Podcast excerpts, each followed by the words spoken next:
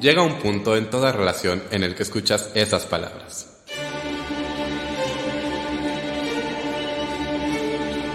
Tenemos que hablar. De teatro. Con Davor.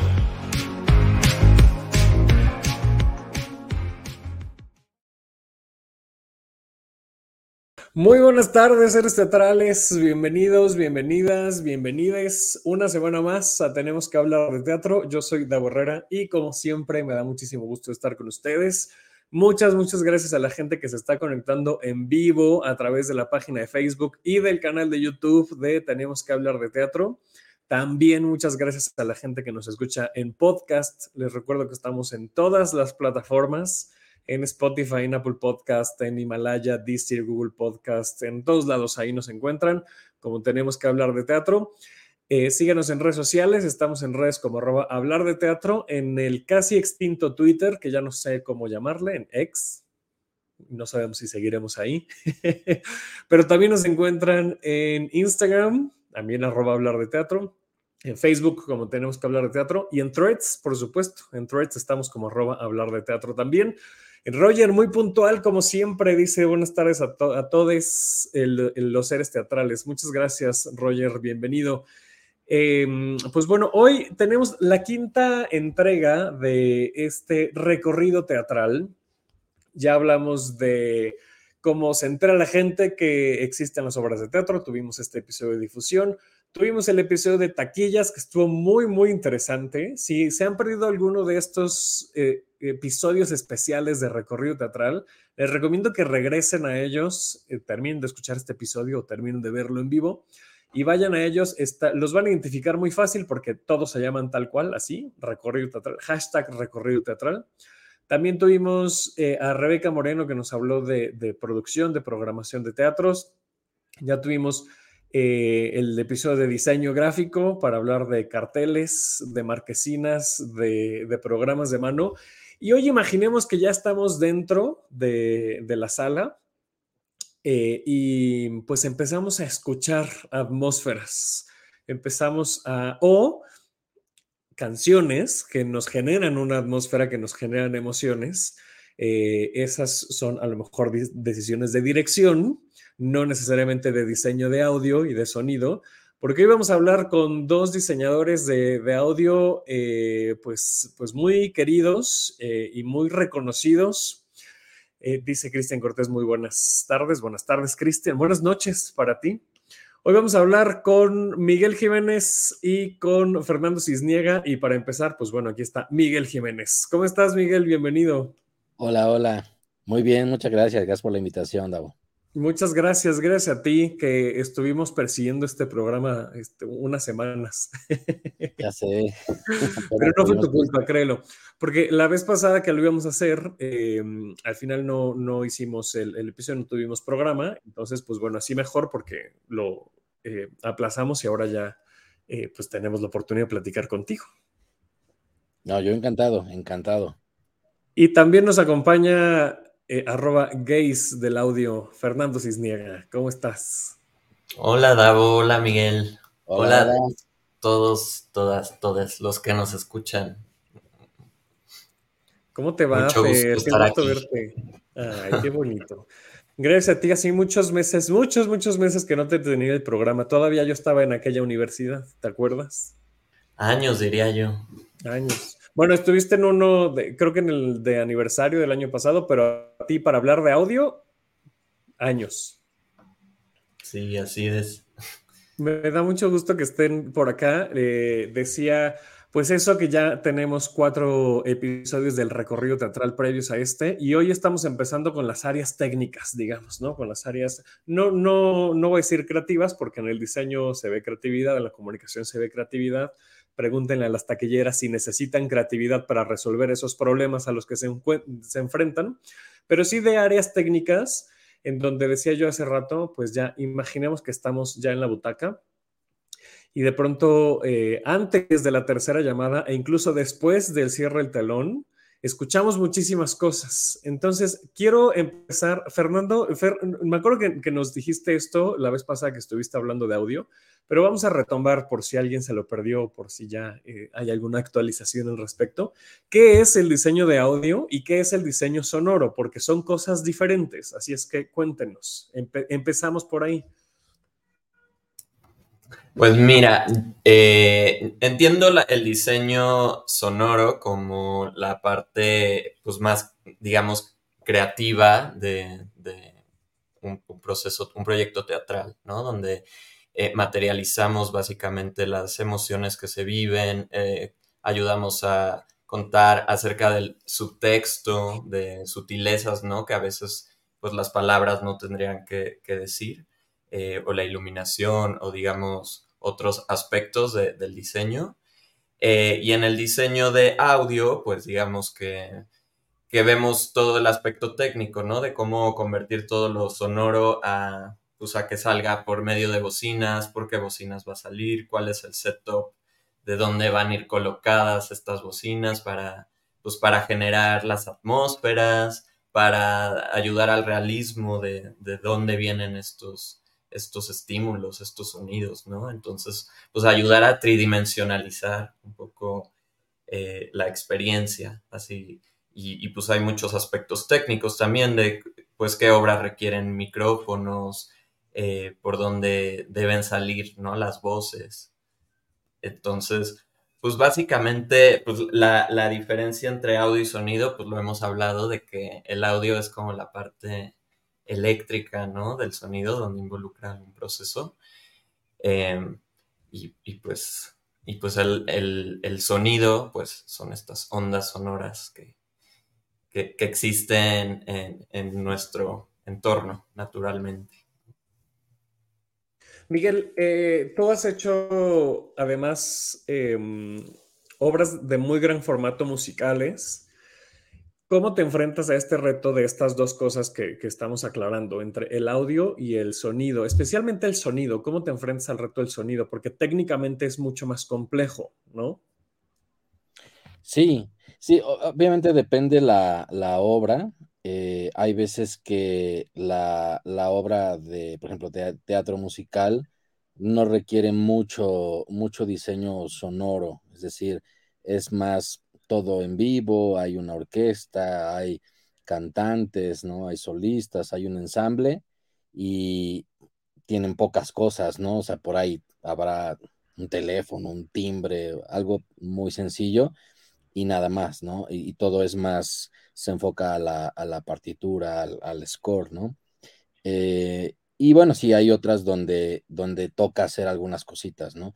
Pero sí, definitivamente em, pues empieza a ser complejo desde el momento en que tenemos como muchas cosas un poco en contra de, eh, de poder tener, lograr tener un buen, un buen sonido. Y a lo que me refiero es que eh, uno de los retos grandes que hay es que utilizamos micrófonos lavaliers, que son micrófonos omnidireccionales, muy sensibles, que, que captan sonido eh, de todos lados y que esos micrófonos, aunque esté eh, en la cabeza o en la mejilla de, un actor una actriz, eh, de algún personaje, eh, no quiere decir que solamente van a capturar su voz, ¿no? Sino todo lo que los rodea, lo que esté cerca.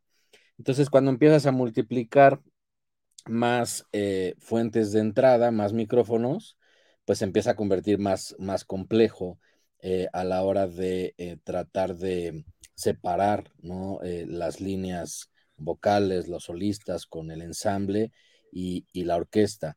Entonces, me refiero a, este tipo de cosas que están un poco en contra de, eh, dependiendo el lugar, ¿no? También donde estés, si es un espacio abierto, si es un, eh, bueno, un espacio muy grande o pequeño, dónde están colocados los altavoces, dónde los puedes colocar. Siempre tenemos como, como cartas a Santa Claus que nosotros quisiéramos que sucedieran las cosas de una manera y hay veces que es donde, donde se puede, ¿no? Donde realmente eh, había chance o donde te permitieron, porque también a veces eh, merma mucho el, tema visual y es de esa bocina se ve horrible, tienes que quitarla de ahí. Y, ahí era donde nos funcionaba a lo mejor, ¿no? Entonces, lidiar con eso es, eh, pues muchas veces, aparte de diseñar, te toca resolver, ¿no? Eh, eh, es más resolver muchas cosas en la parte de diseño de audio, ¿no? Toda esta parte técnica que, que Fer mencionaba, ¿no? Que son tratar de que todo el, flujo de señal, desde que entra la señal que recoge el micrófono o los micrófonos a la consola, cómo se procesa y cómo después salen por, por los altavoces. Pues sí, yo creo que eh, de los retos más grandes que tenemos, eh, incluso sea, sea obra musical o no musical, es la, la, microfonía, porque aparte, pues tiene que ser inalámbrico, entonces ojalá y el sistema esté bueno, ojalá y el entorno de radiofrecuencia también esté bueno, que el micrófono esté en buena condición, que, que el actor no sude demasiado y te tape el micrófono, o sea, son, son muchos retos, o sea, a veces pasada platicaba con un colega y decíamos, ¿por qué seguimos haciendo esto? O sea, justo iba a preguntar eso, o sea, e, es que tienen, tienen más este, problemas enfrente que, que oportunidades. Sí, sí, y, y, también ser muy, muy claros con esto, o sea, eh, hay una gran responsabilidad que sí te toca como diseñador, como, como ingeniero de audio, eh, y que sí está dentro de tu cancha, y hay otra parte que que viene de la fuente, ¿no? O sea, del cantante, de, eh, del personaje y también la parte técnica, ¿no? De, del equipo. Me choca como tratar de, siempre poner esta parte de, ah, te estás escudando porque estás diciendo que no tienes buen equipo, no alarmas. La verdad es que es muy difícil hacer que algo suene muy bien con un equipo muy jodido. O sea, eso es definitivamente está, está muy difícil. Se pueden lograr cosas eh, medianamente buenas, pero hay un límite. O sea, la verdad es que sí, por algo los fierros cuestan lo que cuestan y por algo los grandes estudios de grabación cuestan lo que cuestan y los grandes escenarios cuestan lo que cuestan. Entonces, eh, es, es, estar balanceando eso, pero nos toca hacer no solamente cosas grandes, o sea, o de gran formato, sino ir a lugares pequeños y igual ahí tiene que jalar y el presupuesto es así y también tiene que lucir el trabajo pues hasta donde, hasta donde sea posible, ¿no? A ver, para situarnos un poco y para que la gente, ¿no? E, e, el espectador, la espectadora de a pie, entendamos luego por qué cuestan lo que cuestan los boletos de teatro. ¿Cuánto cuesta un micrófono bueno Lavalier? Así uno, uno que digas, este sí funciona para una obra eh, que se escucha bien. Pues mira, es que hay, hay es, es una muy buena pregunta porque mucha gente piensa que lo único que cuesta es el micrófono, lo que ves, ¿no? Ya sea aquí o acá, donde, donde lo pongas, y, tiene que ver con todo un sistema, porque es el micrófono más el transmisor, la cajita, el body pack y el receptor. Entonces, un canal, digamos, de, buena calidad en todo ese, ese proceso, pues está arriba de 30 mil pesos un solo canal actor, sí. Cuando dices canal te refieres a estas tres, estos tres dispositivos, ¿no? O sea, el micrófono como tal, el body pack y el receptor, que es el que va conectado a la consola. Correcto. ¿No? Sí. 30 mil pesos uno. Sí. O sea, si tenemos un musical de 30 actores en escena. Sí, sí, pues hay, y luego los que llevan dos micros porque es el principal, etcétera. Sí, es que ahí viene la cosa, o sea, no hay, de momento no hay eh, micrófonos mucho más barato que eso, que, que jalen bien, que te funcionen bien, que no te va a fallar. Ese es el tema, desde ahí ya pones en alto el, presupuesto y eso es un tema eh, que siempre lo platico, que es un tema cultural que generalmente, y no me va a dejar mentir Fer, eh, el presupuesto de audio siempre está casi al final, ¿no? O sea, porque por razones obvias siempre es la escenografía, porque pues sí, de ahí empieza la historia y se tiene que ver bien, y la iluminación y el vestuario y, y todo lo que es muy, pues sí, visible, ¿no? Visual, exacto, sí. Pero ya todo lo demás, que en este caso nos toca hacer el audio o el sonido, ambas cosas, es de, China, ¿a poco tenían que llevar micrófonos? No lo metimos en el tabulador o en el presupuesto y entonces empieza, empezamos a resolver de, bueno, pues cuánto, cuánto podemos poner, ¿no? Hasta dónde podemos porque para soñar todos hacemos nuestra lista, pero es complicado tenerla así. ¿Y cómo resuelves, Fer? ¿Te, enfrentas a esto eh, y, qué? no hay presupuesto, ¿qué haces? pues yo creo que esa es una de las partes menos favoritas que, que tendría para, para, este trabajo, porque muchas veces, pues al, al llegar el audio al final de, de, muchos proyectos, pues sí es esto de, ah, no se escucha el actor, hay que resolver, pero pues en el presupuesto no estaba contemplado gastar nada de esto. Entonces los productores, pues por lo general hacen un esfuerzo de poner cierta cantidad de dinero para contratarte o para poner audio, pero pues además vienen estos, estos gastos importantes que, que son muchos de los fierros, los micrófonos y tal. Entonces, pues uno resuelve como, como se puede de la mejor manera. Pues eh, eh, digo, yo siempre soy muy sensible a pues, que los productores y que que el producir teatro es algo muy complicado y que es un esfuerzo del que muchas veces no, pues no se gana lo suficiente. Digo, partiendo de ahí y de esta empatía de los productores, pues entiendo que muchas veces sus posibilidades no es gastar en el mejor micrófono o en la mejor interfaz, etcétera. Entonces, pues ver de la mano con ellos qué es lo que se puede pagar y, y pues ya viendo qué es lo que se puede pagar, hacer el mejor trabajo posible resolviendo con, eso, pero pues sí hay muchas veces que pues la idea principal no es, no es viable y, hay que rediseñar algunas cosas desde el tema de dirección eh, porque, porque tenían alguna idea de que algo sonara de cierta forma y pues no, con, el dinero que había no, no es posible. Entonces sí, a veces la parte de resolver nos quita, nos quita tiempo de creatividad eh, que, que podría ser muy valioso que eso, que eso es algo triste a, veces, pero, pero creo que lo bonito del teatro es que todos tenemos tanto ímpetu en hacer las cosas y tanta emoción por contar una historia y porque creemos en un proyecto o en una historia, que muy rara vez no, no encontramos una manera de resolverlo como juntos, ¿no? Entonces, creo que este amor que tenemos por el teatro es lo que nos hace, como dijiste, porque, ¿por qué seguimos haciendo esto aunque es tan complejo, pues porque hay un amor por lo que hacemos y porque creemos que queremos contar este texto que nos llegó porque algo nos movió, entonces pues hagámoslo como se puede y, y pues saquemos adelante con lo que se tiene. Lo que me lleva a preguntarles, habitualmente, porque me imagino que cada montaje es diferente, y ahorita nos cuentan un poquito de los montajes que están o estuvieron recientemente en cartelera, también para que la gente les, les ubique un poco más, porque ustedes son además personas que, que no tienen un foco, ¿no? O sea, que, que regularmente no, eh, no son muy visibles para el público, bueno, no son de entrada en las funciones, pero son de estos perfiles que cuesta trabajo identificar porque, pues sí, a lo mejor sus, sus eh, eh, el seguimiento que le pueden dar a sus carreras es menor, las, las, personas se fijan más en la dirección, en la producción, obviamente en el elenco, y ya las partes técnicas pues quedan por ahí en las sombras. Es que hoy les vamos a dar un poquito más de foco. ¿En qué momento habitualmente se integran al proceso del montaje? Pues generalmente, o sea, lo ideal es que sea desde un principio. En mi experiencia podría decir que ya que se tiene la escenografía resuelta, ¿no? O el, modelo ya más, más cercano a, cómo va a ser, entonces em, empiezan las pláticas de, a ver, este es el concepto, esta es la escenografía.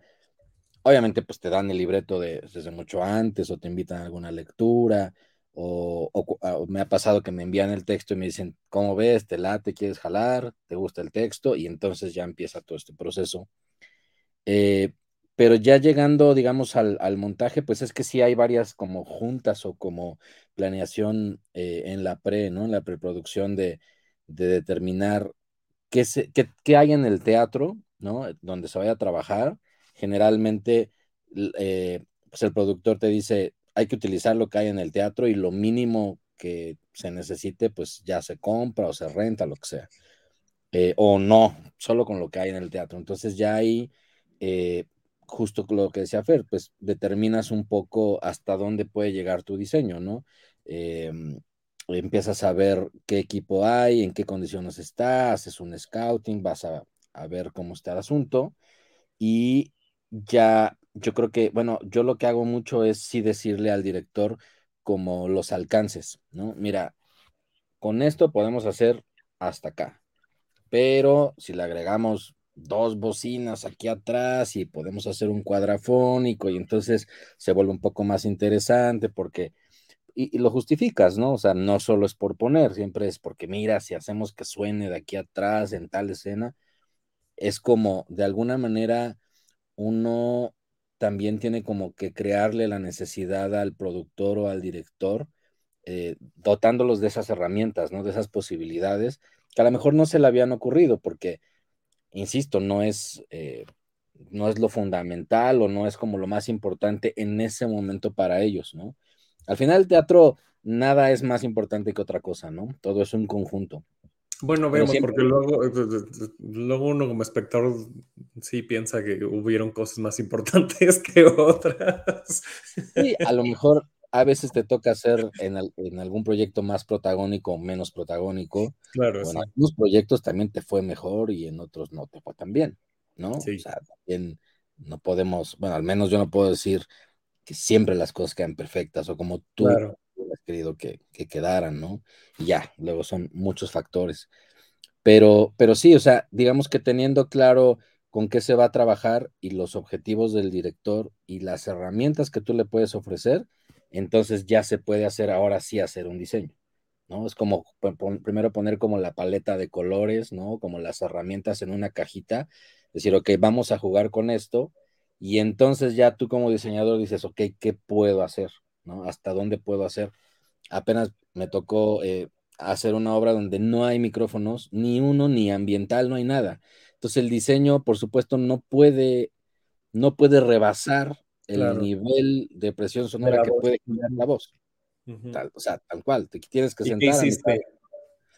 Pues hay ambientes, o sea, obviamente sí hay cosas como donde te puedes meter y hay como acentos y, y hay, y hay partes que son, pues tienes que jugar un poquito con las frecuencias, ¿no? Frecuencias que no estén ahí chocando con la voz o que estén, pues sí, que puedan quitar la inteligibilidad a la palabra, pues tratar de, de hacer algo ahí llamativo, ¿no? En las transiciones, pues es ahí donde dices, bueno, me toca copiar, ¿no? Tantito ya, ya no están hablando, ahí puedo hacer cositas. Eh, pero eso, tienes que ser muy sutil. Y otra cosa importante, ahora, ahora que hablabas de las atmósferas y esto de entrar al teatro y, y qué escuchas, hay algo bien interesante y, que pues, mucha gente no lo, no lo sabe o no lo, pues ni lo percibe, pues muchas veces, porque hay el, el, tema del, del, sonido del refrigerador en el, en el teatro, ¿no? O sea, cuando llegas al teatro y todavía no prende el equipo, los de luces, es, las máquinas de haze, todo eso, todo es silencioso. Empiezan a prender todos esos aparatos, en algunos teatros más, en otros teatros menos, y ya hay un ruido de piso permanente, todo el tiempo. Ahí o el aire acondicionado, o sí, Exacto. sí, claro. Sí. Y entonces muchas veces te toca resolver de qué podemos poner arribita de eso para que no canse a la gente, ¿no? Insisto, a veces se puede, a veces el ruido es demasiado y es que ponemos hay ruido rosa ahí para que, para que la gente no se entere de todo lo demás. ¿okay? Para que cancele, exacto. ¿Y en qué? Sí, sí. Eso depende del equipo del teatro. ¿En qué teatros eh, se encuentran con, digo, si quieren decir y aquí mojarse, en qué teatros se encuentran con mayores retos de, eso, de que el equipo es muy ruidoso y, y no es difícil trabajar con, con, esos teatros? Pues bueno, a mí recientemente me pasó eso en el teatro helénico, cuando, cuando empezó a la mitad de la temporada, empezó a hacer más calor en la ciudad y de pronto eh, prendieron una función al aire y el sonido desapareció, así de que no se escuchaba nada. Entonces, sí, había que competir con eso, pero al no estar microfoneados, pues se vuelve ahí muy problemático. Sí. Sí, justo me, me, tocó hace rato, quería comentar, porque hablaban de, hablabas ahorita justo, Miguel, de, de, la voz y al inicio, ahorita me vas a contestar, Miguel, no creas que no, eh, de los teatros. Eh, de, de, las condiciones y de los presupuestos ¿no? que tienen ustedes para integrarse. Y uno como espectador de pronto, yo salí diciendo hace muy poquito de una obra, es que, por Dios, lo mínimo que se necesita aquí es un micrófono. Nos, nos salimos en la primera escena porque el actor no se escuchaba absolutamente nada, Teatro Julio Castillo, estábamos en la fila N, creo, algo así. No se escuchaba nada, así, nada, nada, nada. Eh, y dijimos, si nos quedamos la vamos a pasar muy mal porque nos vamos a estar esforzando por tratar de escuchar a esta persona y no vamos a no vamos a entender ni vamos a disfrutar la función, no vamos a saber de qué va la obra, vámonos a comer, porque además ni habíamos comido, ¿no? Y entonces yo lo primero que dije es, ¿cómo no piensan en, en poner micrófonos? Claro, pensando que cuesta 30 mil pesos cada uno, pues ya vemos, ¿no? O sea, este, entiende uno que a lo mejor la, situación no está como para poner microfonar a las cinco o seis personas que, que están en el escenario, ¿no? Pero bueno, eh, eso pensando también desde el punto de vista del público, que también, no, o sea, asumo que, que de pronto nos falta empatía por lo que, por lo que sucede. Uno exige, y creo que también está en su derecho, de recibir la mejor calidad posible en una obra de teatro, pero también está este otro lado de entender las posibilidades de las, de, las producciones. Eh, no todas las producciones, todas las casas productoras tienen el presupuesto para, para tener todo este equipo que ustedes decían, ¿no? Miguel decías, pues la carta Santa Cruz, ¿no? Eh, Miguel, ¿qué, teatros te has encontrado con muchas dificultades? y sumando a lo que dices, perdón, también es engañoso. Luego, no por ser obra grandota o en un formato grande, también tuvo todo ese presupuesto. Claro, sí, sí, sí. Ah, eh, sí, sí, sí. O sea, es que a veces pareciera que solo lo que es grande o en, un escenario grande eh, son los que más presupuesto tuvieron y muchas veces es de, si supieras con qué estamos trabajando, ¿no? Este, así pasa. Yo ya hace mucho tiempo ya me dejé de pelear con eso, pero sí, eh, o sea, llegaba un momento en que decías que no, no va a ser posible.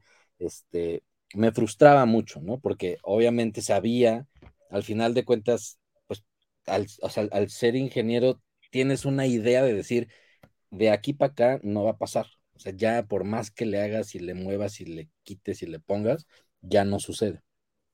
Pero, pero bueno, respondiendo al tema de lo de los teatros, creo que el Shakespeare es bastante ruidoso. Este, ahí hicimos Juan y la muerte, pero afortunadamente sí teníamos eh, micrófonos para, para el elenco. Este, fueron cuatro, cuatro micrófonos nada más. Y, decías, o sea, tú podrías decir, sea, neta pusiste cuatro micrófonos para un, un lugar tan chiquito. Ahí, o sea, digo, porque hubo la posibilidad, fue un F y demás, pero, pero es que si no, no entendías. O sea, te iba a pasar lo mismo que te pasó apenas.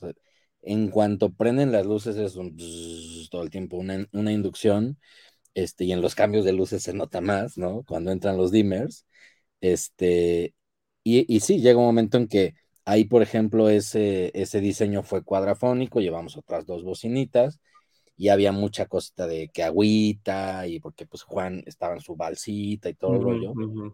Y, a, y a solamente así es como, como se, se logró terminar de contar la historia. O sea, sí aportamos ese granito de arena para terminar de contar la historia, porque se veía muy bonito, los personajes estaban... Es muy bonita, sí, sí, es muy bonita. Pero que entiendas, o sea, aunque era una, una obra para, sobre todo eso, ahora hablemos del ruido de piso del teatro y hablemos del ruido de piso de la gente. Del público, claro, sí. Sí, al ser de, jóvenes audiencias, el ruido era cañón. O sea, de momento estaba un niño llorando y gánale, ¿no? no hay manera.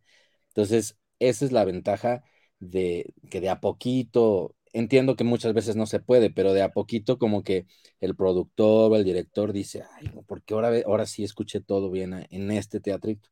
Ah, pues es que pusieron algo que nunca, nunca se tenía contemplado y no necesariamente, hay un temor también muy grande, a lo mejor ya estoy abriendo otro tema, pero de muchos directores de que, no les gusta que el micrófono se vea, ¿no?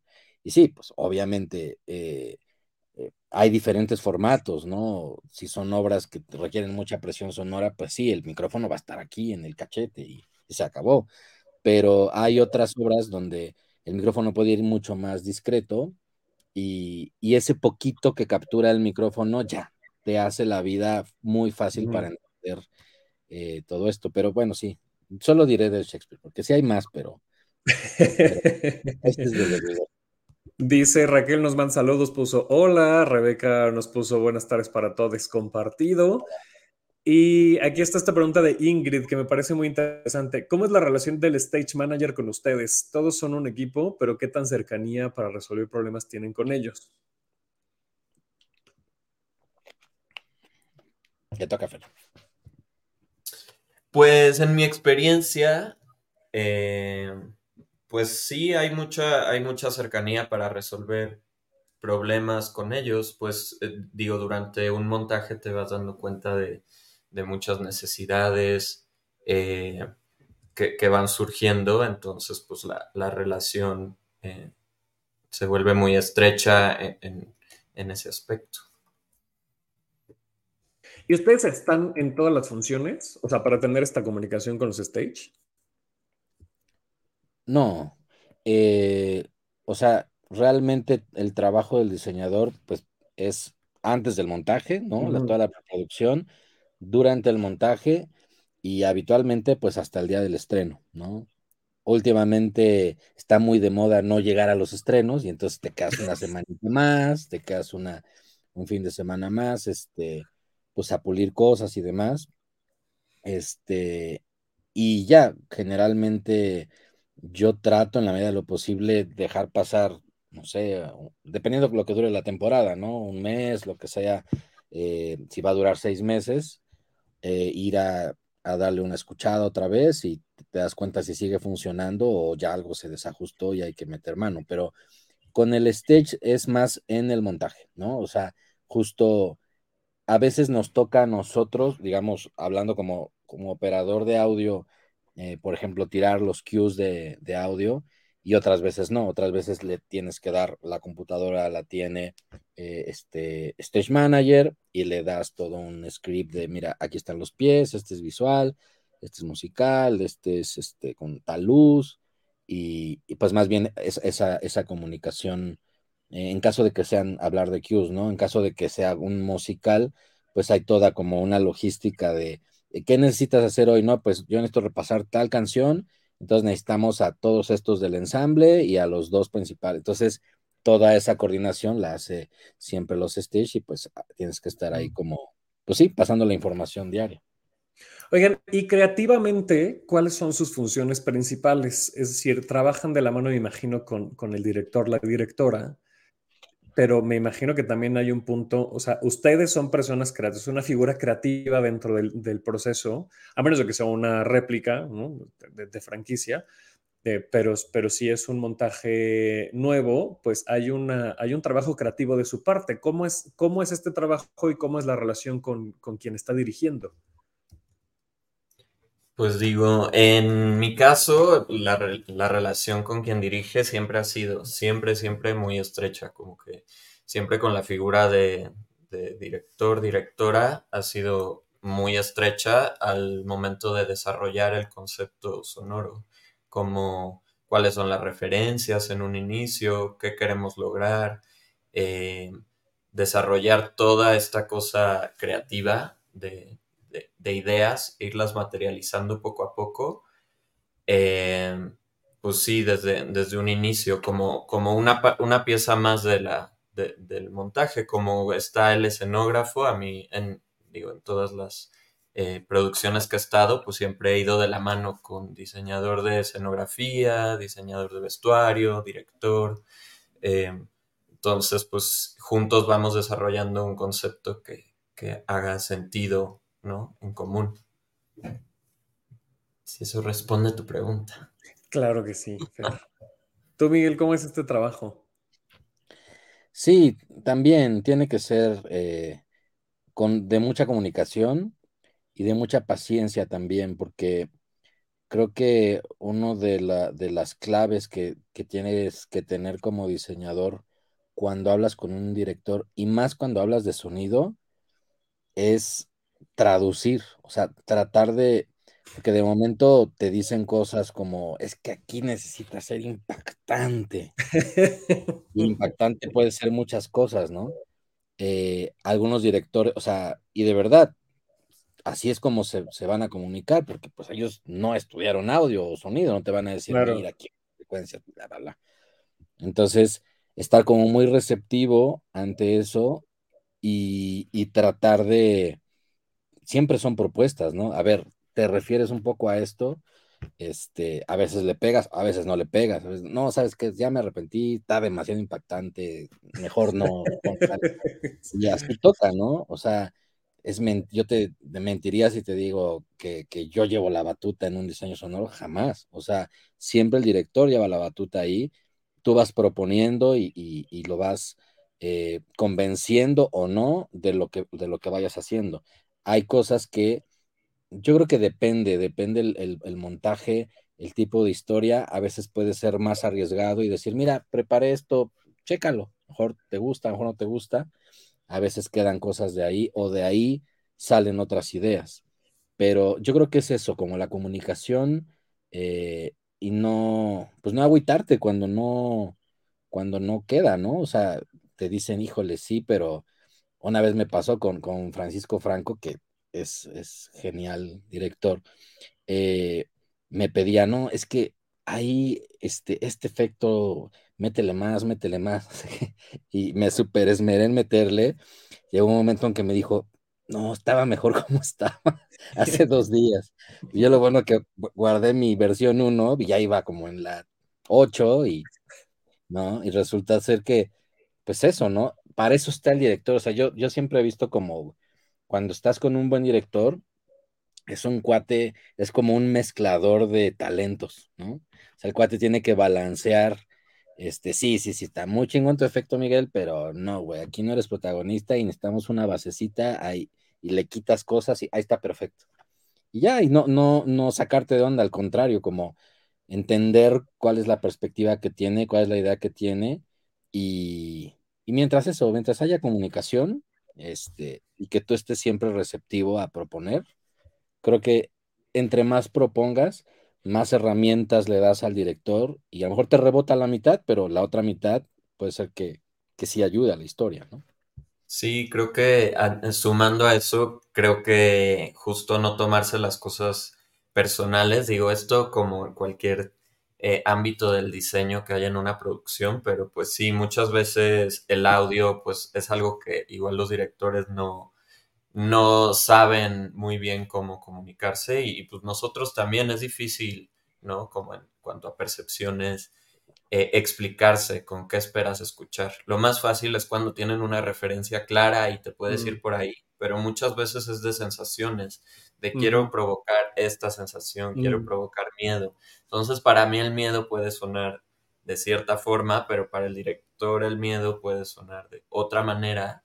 Y el tener esta flexibilidad y no casarte con una idea, porque pues a veces le echas mucho trabajo a una atmósfera o a una pieza o a una transición y pues si no funciona o no funciona para el director, pues sí, tener la capacidad de, de decir, bueno, voy a desechar todo este trabajo me costó mucho trabajo, como por el bien de, que sé que el director o la directora me lleva por un buen camino, ¿no? Que, sabe lo que está haciendo. Porque pues muchas veces el ego ahí entra de, oye, pero esto me tomó cuatro días hacer y cómo que no sirve. Yo lo digo padrísimo. Sí, hay que confiar, ¿no? Como en que la persona que está dirigiendo el proyecto, pues sabe, sabe lo que funciona. Y a veces eso toma, toma años de, de aceptar y de aprender. Y seguramente sí suena padrísimo, pero justo no, no suma a la historia, ¿no? Y porque además justo decías ahorita, Fer, ¿no? Eh, quiero que esta escena se intensifique el miedo, pero es una comedia. Y en las comedias también hay miedo, por supuesto, ¿no? O a lo mejor es una tragedia y entonces suena diferente el miedo en una comedia que una tragedia, ¿no? Eh, o sea, entender también, por eso les preguntaba hace rato en qué momento se integran, porque entender el tono de la obra, de qué habla, em, incluso quiénes actúan, me imagino que son factores que ustedes toman en consideración mm, para, para eh, diseñar, ¿no? que, me gustaría que nos, que nos fuéramos hacia allá. Eh, y lo voy a hacer a partir de la pregunta de, Ingrid, que dice, ¿en qué momento del proceso del montaje deciden el posicionamiento de las, de las bocinas para que haya una buena cobertura del público? Y lo complementaría con otra parte de con otra pregunta, que es eh, el público que recibe de ustedes? ¿Cuál es el resultado? ¿Qué, qué esperan que el público reciba del resultado de su trabajo? Pues mira, aquí podríamos hablar de lo, de lo ideal y, de lo real, ¿no? Porque idealmente lo que nosotros buscaríamos, cosa muy complicada de, de lograr, es tratar de que en todas las butacas suene igual, ¿no? Físicamente eso es imposible, ¿no? O sea, no hay, no hay manera. Igual, igual no. Pero sí tratar de que el, promedio de cómo escucha la gente adelante, de un lado y de atrás, más o menos sea lo mismo. Y ahí tiene que ver con la, con la pregunta de, Ingrid, ¿no? O sea, ¿en qué momento lo decides? A mí me ha tocado de, de dos, estar desde un principio y negociar con el, no, mira, le hacemos un hoyo aquí a la tecnología antes de, y otras donde pues no me invitaron a lo mejor a todas esas juntas y fue de, no, mira, ya está, pero no, con Miguel ve qué onda, ¿no? Y ya cuando ves dices, no manches, ¿dónde, dónde me meto? ¿No? Eh, entonces, sí, debería ser, idealmente debería ser desde un principio, desde estas juntas. Eh, hay veces que el teatro te permite poner las bocinas en un lado en otro por los puntos de carga, por donde se puede, eh, sí, poner el equipo. Y hay veces que es donde se puede, o sea, lo puedo poner aquí o tantito aquí, pero no hay más, ¿no? Eh, pues no, no somos, al menos a mí no me toca estar eh, decidiendo en todos los montajes todo el equipo que se va a poner, porque muchas veces ya hay equipo ahí en el teatro y es pues está ahí, no lo puedes mover, ahí es donde suena. Puedes tunearlo un poco, tratar de llegar a una curva de ecualización, pero eh, oye, es que aquí hay huecos, aquí hay huecos, aquí hay huecos, pero no hay bocinas para cubrir esos huecos. Entonces, sí, o sea, el, momento ideal sería ahí. De eso a, lograrlo, pues por eso las producciones, eh, pues costosas son lo que son, ¿no? Porque si hay todo un, diseño desde un principio de la marca, el modelo, dónde se va a situar, cuántas bocinas, ¿no? Oye, ¿vas a poner una bocinita nomás para estas seis personas? Sí, y ya suena la nota esa bocinita nada más, ¿no?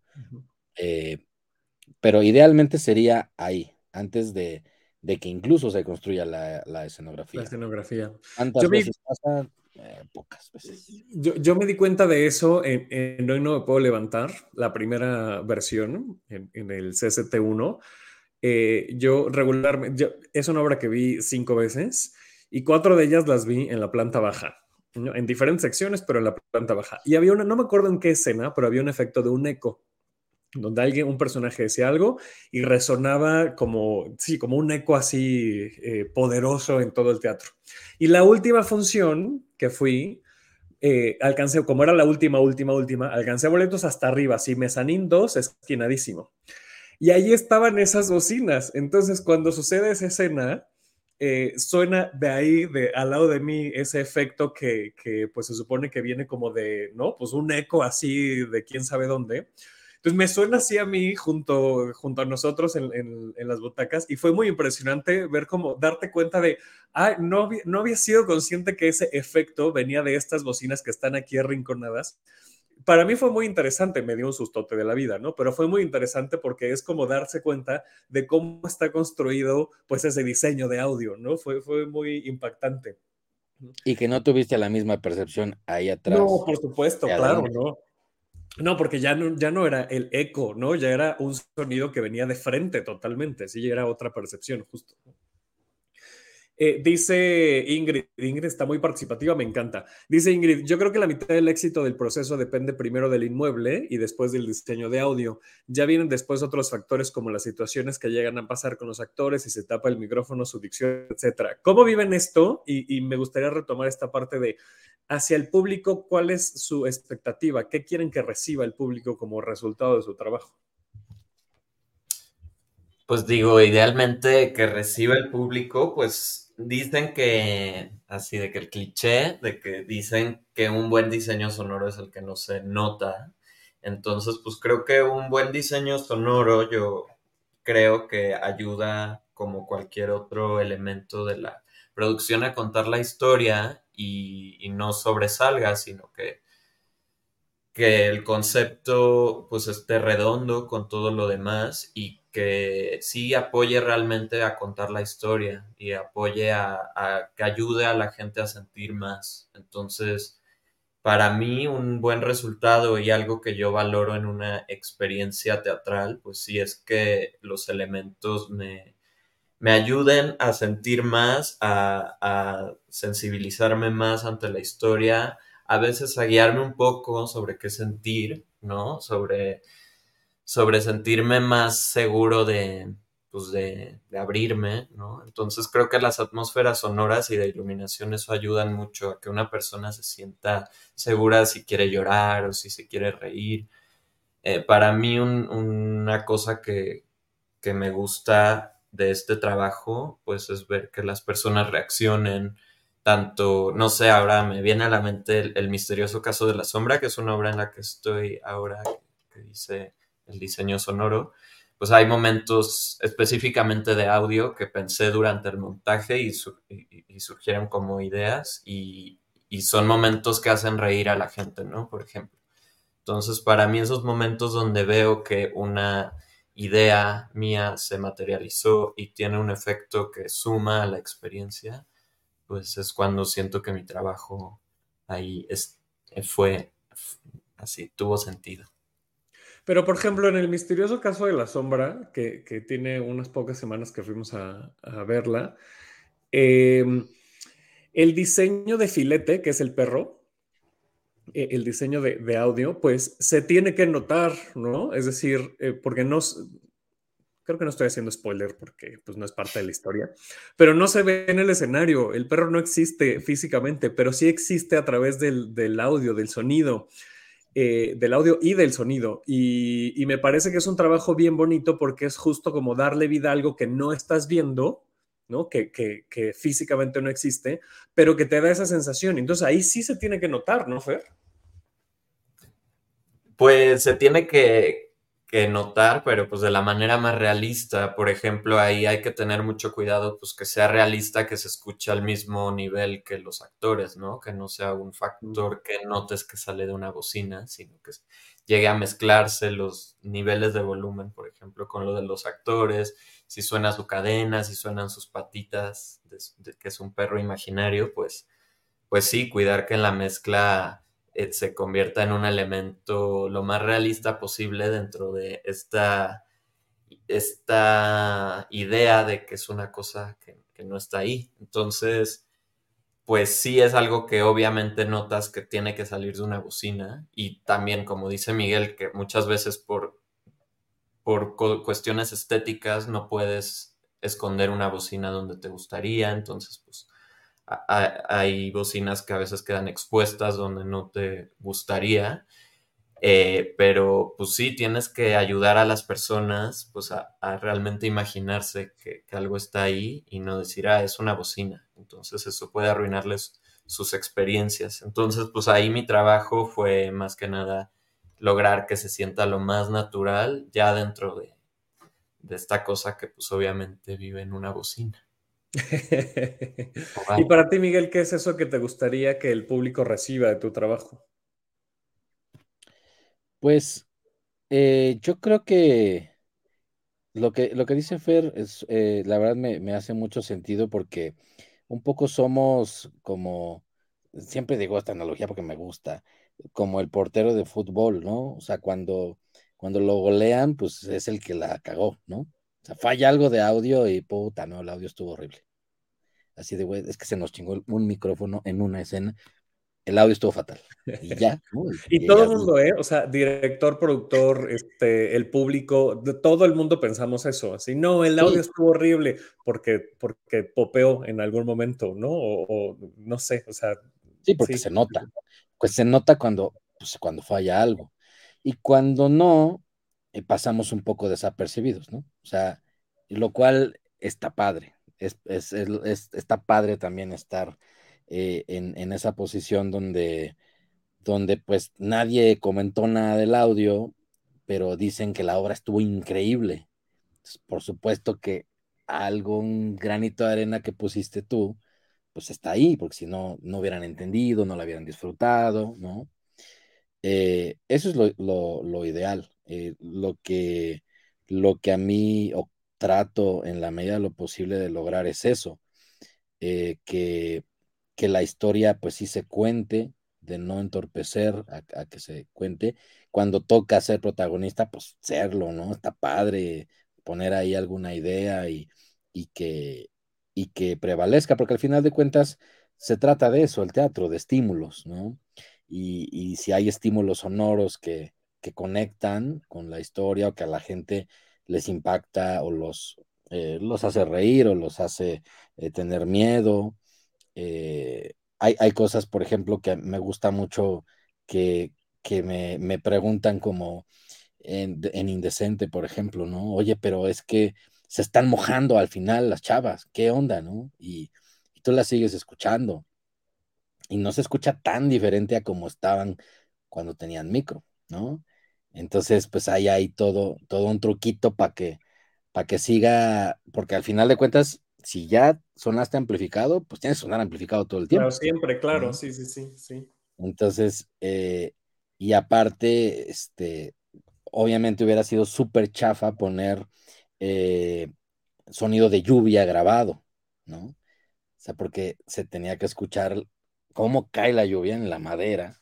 Claro. Entonces, como sonorizar esa parte, nadie habla de eso, nadie. O sea, la escena de la lluvia, y yo soy de, los fans de que se ve hermoso, se ve cañón. O sea, es la parte favorita que todo el mundo queremos ver. Todo el mundo queremos ver. Eh, y, obviamente nadie se pone a pensar a que estas chavas están hablando, todavía hablan un poco. Hay un violín tocando todo lo que da, que, tiene que, que, que entrañar, ¿no? O sea, tiene que ser como bastante, este, pues sí, tiene que penetrar ahí el violín, lleva, eh, ahí la voz es el violín, ¿no? Pero ellas se tienen que seguir escuchando, pero el agua se tiene que escuchar y eso más lo fregoncísimo que se ve, pues hace de no, no manches, ¿no? La gente llora y demás. Entonces, sumar ese tipo de cosas, creo que me gusta más sumar ese tipo de cosas que no se notan a, a efectos, ¿no? Que también es padre, de, ay, güey, estuvo muy padre, eh, pues sí, pero pero las cosas... sí, sí, sí, claro. Me imagino que es más complejo justo pasar desapercibido porque ya eso es, es mantener ese mood que has construido, ¿no? Y, debe ser para ustedes, que, que, además, pues evidentemente les apasiona esto, debe ser todavía más apasionante llegar a ese nivel de, de eso, de, de, de, em, de sumar, ¿no? De, pasar desapercibidos, insisto, ¿no?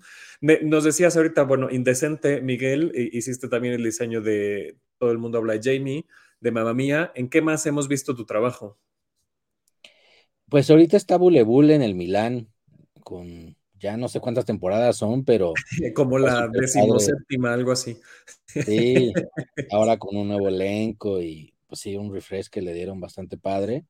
Este, está en el Milán. Esta, esta obra que les comentaba que no lleva micrófonos, Variaciones Schrödinger, que está en el Benito Juárez, está bastante padre, o sea, creo que nos hace falta mucho teatro de este que habla de las desapariciones, de cómo una familia enfrenta la, la desaparición de un familiar, este, pero ver del lado de qué pasa con, con la mamá, ¿no? Que desapareció su, su familiar. Eh, está, está bastante bueno el, el texto de, de César Chagoya. Eh, y pues ya, digo, vienen otros proyectos, pero ahorita de lo que está por ahí sonando. Ah, bueno, está el mago, el mago en, el Teatro Hidalgo, que apenas estrenó. Eh, también es, pues según yo es de jóvenes audiencias. Luego a mí me dicen, no, no tanto, pero yo siento que sí, los niños se Yo también pienso que sí, yo también pienso que es para jóvenes audiencias. Sí, y los niños se la pasan increíble, ¿eh? No sé los adultos, pero los niños se la pasan bien. Quedó, quedó bonita. Este, y está padre, la orquesta es en vivo, todo es en vivo y, que, quedó lindo ese proyecto. ¿Y tú, Fer?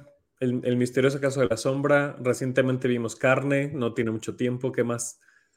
Sí, pues actualmente les invito los domingos a las 12 en el Teatro Milán está El misterioso caso de la sombra, que es, el proyecto de Nocturno Teatro en el que ahora estoy participando y pues es lo único que tengo por el momento que ofrecer en cartelera. ¿Y qué más te hemos visto?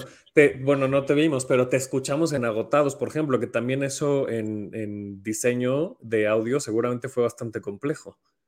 Sí, pues Agotados eh, fue, una obra muy, muy chida que primero estuvo en el nuevo teatro Silvia Pinal. Eh, esa, esa obra me gustó mucho hacerla porque precisamente era un recepcionista ¿no? de, un, de un restaurante respondiendo a mil llamadas y haciendo 40 personajes y entonces pues pues eso, ¿no? Lograr que, que fuera realista, ¿no? Los teléfonos, todo, todo, todo eso y en un teatro como el Silvia Pinal pues que es difícil que se escuche también el actor. Una de esas cosas que hubo que, que resolver sin presupuesto para la Valier y tuvo que haber una Valier.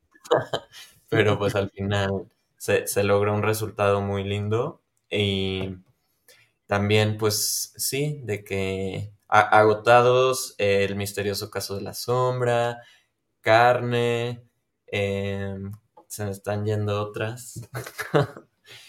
pero, pero, varios, varios proyectos. Varios proyectos. Varios proyectos donde, donde he, tenido la, posibilidad de participar. También una obra muy linda que espero que vuelva pronto, que hicimos con Nocturno Teatro, que, fue Vine a decir adiós. No sé si la, mm vieron en el foro Lucerna. Entonces, pues, pues sí, ahí está la oportunidad de estar y he tenido la oportunidad de estar también siete años. Entonces, pues nada, espero que, pronto vengan nuevos proyectos. Seguramente sí. Oigan, ya para terminar, una última pregunta. Eh, ¿Qué le dirían a la gente, al público, sobre su trabajo? ¿Qué les gustaría que supiera el público sobre su trabajo un poco en pro de una escuela del espectador, ¿no? Cuando vayas al teatro, te recomiendo que te fijes en esto en cuanto a audio, que pongas atención a esto otro, te voy a dar este tip, no sé, ¿qué, le dirían? Mm, es, buena pregunta. Eh, pues tip, es que como te digo, como no siempre se logra que en todos los lugares suene eh, pues también yo creo que eh, la, gente luego se va a los lugares de hasta adelante, les encantan los lugares de hasta adelante y son los peores. De hecho, hasta como para ver la obra, pero... Para ver y para escuchar son muy malos, en la primera fila. este, entonces, bueno, eh, generalmente para escuchar, pues si hay, sobre todo si hay efectos surround o demás, pues estar lo más en medio siempre es lo mejor. Después de la octava, décima fila, dependiendo el lugar del, del eh, sí, cuántas butacas tenga el teatro. Y yo creo que, bueno, más allá de ese tip más como de, como de público fan, de siéntate por ahí, porque generalmente va a sonar bien ahí, eh, creo que em, pues sensibilizar un poco esta parte de lo que decías, ¿no? Que hay obras que no tienen tanto presupuesto y, el actor no tiene la culpa, ¿no? Que a lo mejor nos esté escuchando y demás, más, más que para, para, o sea, sí para el público, pero es como para, a ver, el público, no sé qué porcentaje, pero la mayoría, no sé si la mayoría, pero mucho del público que va a ver teatro son teatreros, al final de cuentas, y son productores, y son actores, y son directores. Y entonces, creo que de, a poquito eh, pedirle un poco más eh, del lado de producción, pues a los teatros, ¿no? Eh, que finalmente hay muchos teatros, casi todos tienen trabajo, este, y muchas veces no tienen todas las herramientas, ¿no? Entonces, de a poquito, hablando de la, en la trinchera del audio, decir, oye, pues pide un poquito más, ¿no? Oye, este, por lo menos pon un micrófono, por lo menos tal cosa, eh, porque eso sí pasa mucho en, iluminación, ¿no? Llegas con tu, con tu plot y, oye, necesito tanto, y entonces ya, ya de a poco se va haciendo un plan para que el teatro vaya comprando cosas y, pueda, pueda tener esto, ¿no?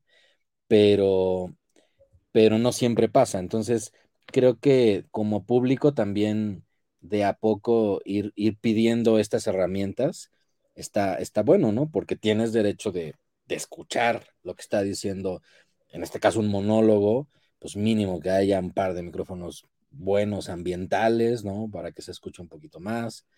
Eh, y por parte del público, pues disfrutar. Yo creo que eh, eh, actualmente nos hemos vuelto como somos demasiado rápidos ya en lo que vemos en las redes, ¿no?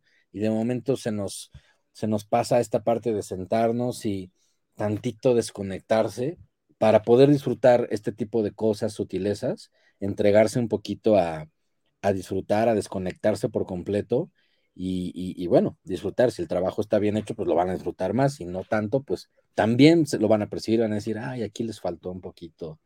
Y está bueno, se hable bien o, o mal por alguna cosa que a lo mejor no te pareció o no la disfrutaste, es bueno, es bueno porque estás, para empezar porque fuiste al teatro, ya con eso es, es, bueno y es estarnos exigiendo pues mejores resultados a los que lo hacemos, ¿no? Oye, pues muchas gracias, bueno, Fer, este, a ver si regresan un segundo.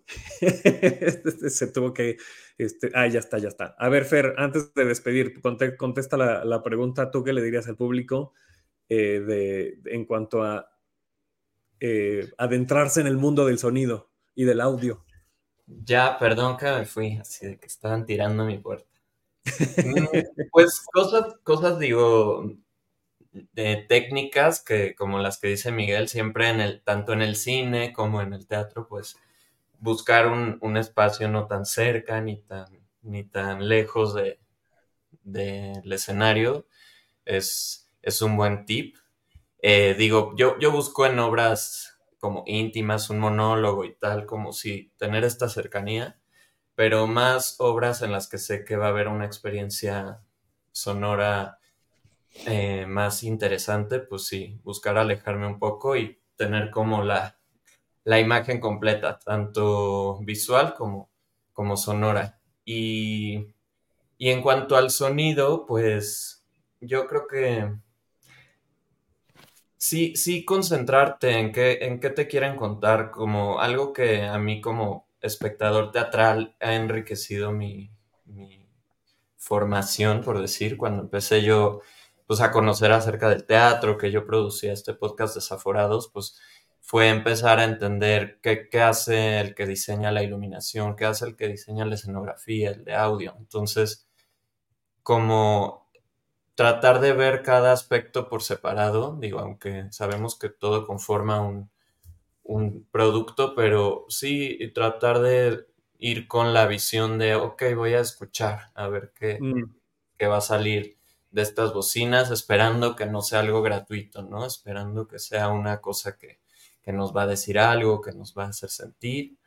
Entonces, pues como tip, yo daría eso, como tratar de dejar de ver las cosas como un todo, ¿no? Como también cuando escuchamos una canción y nos gusta porque nos gusta, ¿no? Como nos hace sentir, pero ya cuando te pones a escuchar, pues los coros o cómo suena cierto instrumento, tal, pues vas como profundizando más en por qué te gustan las cosas, ¿no? Entonces, yo creo que si te va, si vas a ver una obra y te gusta mucho, pues vuélvela a ver y ahora sí concéntrate en otros aspectos y vela desde otro enfoque y va a ir descubriendo por qué te gustan las cosas, ¿no? Me encanta lo que dices porque es también una herramienta de eso, de autoconocimiento, ¿no? De, cómo soy yo como espectador, como espectadora, frente a lo que, lo que estoy percibiendo. Y entonces, ¿por qué me gustan estas cosas y por qué no me gustan? No solamente es por porque sí o porque no, porque tendemos a ser muy tajantes en nuestro, en nuestro juicio frente a las obras de teatro, en general, en frente a todo, pero me parece que, en el teatro mucho más. Ay, no, no me gustó. ¿Por qué? Pues no, no me gustó, como que me aburrió ¿Y, en qué momento nos cuestionamos qué te aburrió? ¿Te, aburrió el ritmo, el tono de voz, la iluminación era eh, cansada, el sonido era cansado, ¿no? Y está, está muy padre lo que dices, Fer, porque es justo eso, autoconocerte. Oigan, muchísimas gracias. Qué bonito programa. Yo creo que necesitamos parte 2 porque necesitamos más chismes del de, el audio y el sonido. Pero creo que, eh, bueno, no creo, nos dieron información eh, súper increíble, de muchísimo valor. Muchas, muchas gracias, Miguel. Muchas gracias, Fer. Muchas gracias a ti, Davo. Muchas gracias, Davo. Gracias, Miguel. Gracias a la gente. Ah, igual, Fer. Un abrazote. Gracias a la gente que se conectó en vivo a través de la página de Facebook y el canal de YouTube de Tenemos que hablar de teatro. Gracias por escucharnos en podcast. Estamos en todas las plataformas en todas, todas, como tenemos que hablar de teatro. Síganos en redes sociales, nos encuentran como arroba hablar de teatro en X o Twitter o como le quieran llamar. Eh, en Instagram y ahora en Threads. A mí me encuentran como arroba daborrera9. Les recuerdo que está el canal de difusión de seres teatrales en arroba daborrera9. Se pone muy bueno el chisme ahí, muy bueno. Así es que yo les recomiendo que se metan al canal. Eh, Miguel, tus redes sociales. Arroba Iberia Sound en Instagram y estoy como Miguel Jiménez en Facebook. Muy bien. Fer. Arroba gay del audio en todos lados. Muy bien. Gracias a Deis Saldaña que está en la producción de este programa. Gracias a Bolleristas Producciones que nos prestan la plataforma para hacer esta transmisión. Gracias a Puerta Escénica que nos tienen ahí en su sitio web como una sección más eh, destacada de Tenemos que hablar de teatro. Eh, y pues nada, seguimos la próxima semana. Yo soy de Borrera. Nos vemos el siguiente lunes para seguir hablando de teatro. Gracias. Adiós. Esto fue Tenemos que hablar de teatro. Si lo quieres, déjalo ir. Si es de Borrera, regresará cuando menos te lo esperes.